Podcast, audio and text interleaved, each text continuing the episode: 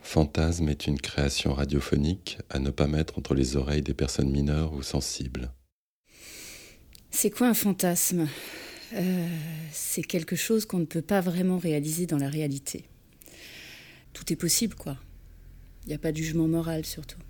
Parce qu'on sait que c'est euh, que c'est de l'ordre du fantasme et qu'on est libre et que c'est l'imaginaire. C'est c'est justement, c'est ça qui est incroyable, c'est d'aller sur des terrains sur lesquels tu pourrais jamais aller dans le réel, quoi. Ça, c'est à partir du moment où il y a la moindre possibilité que je suis en train de faire quelque chose euh, contre la volonté de quelqu'un ou de lui faire du mal, ça m'enlève mais tout désir et toute envie de, de quoi que ce soit.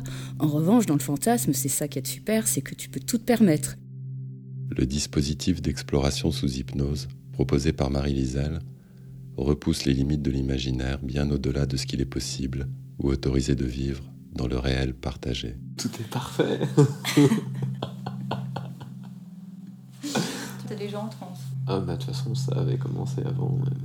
Ce n'est que dans une dimension onirique C'est agréable. que le fantasme, C'est marrant. telle une caresse pour le cerveau, soulage la tension du désir.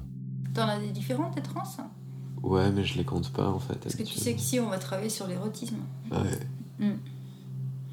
Quand je te dis le mot fantasme, tu penses à quoi Sans réfléchir, là, sans monter les yeux au ciel, juste en laissant rap venir ce qui vient. 3, 4, 1000. 3-4 000 euh, Ouais. 3-4 000 quoi Personne. 3-4 000 personnes Hmm. Les fantasmes, c'est des personnes Ouais. Grâce à l'hypnose ericksonienne, non dirigiste, le champ des rêves s'ouvre et le paysage imaginaire se déploie. Le seul postulat de l'accompagnante est de n'explorer que les territoires favorables à l'accompagner.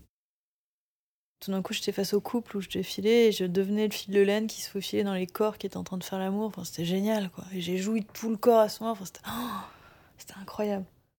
Marie Lisel met à disposition l'outil hypnotique qui éveille l'imagination active. Ça commence par quoi Il était une fois. Elle accueille le rêve. Là, par exemple, l'image, quand tu parles de ça, tu peux m'en parler Parfois, je me fais l'effet d'être un enfant dans une pâtisserie. Et euh, je regarde les, les bocaux, et il y a plein de bonbons, et je me dis Oh, mais je pourrais avoir ça. Et puis ça. Et puis ça. Et c'est pas où, c'est et.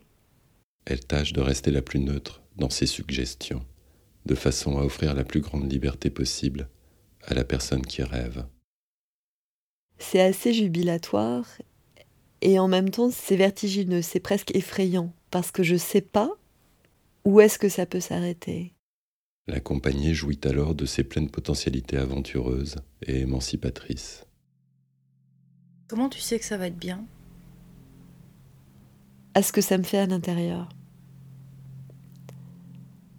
Cette petite sensation de dilatation à l'intérieur qui, ça fait oui dedans. Quand tu dis ça, t'as un sourire de petite fille. Oui.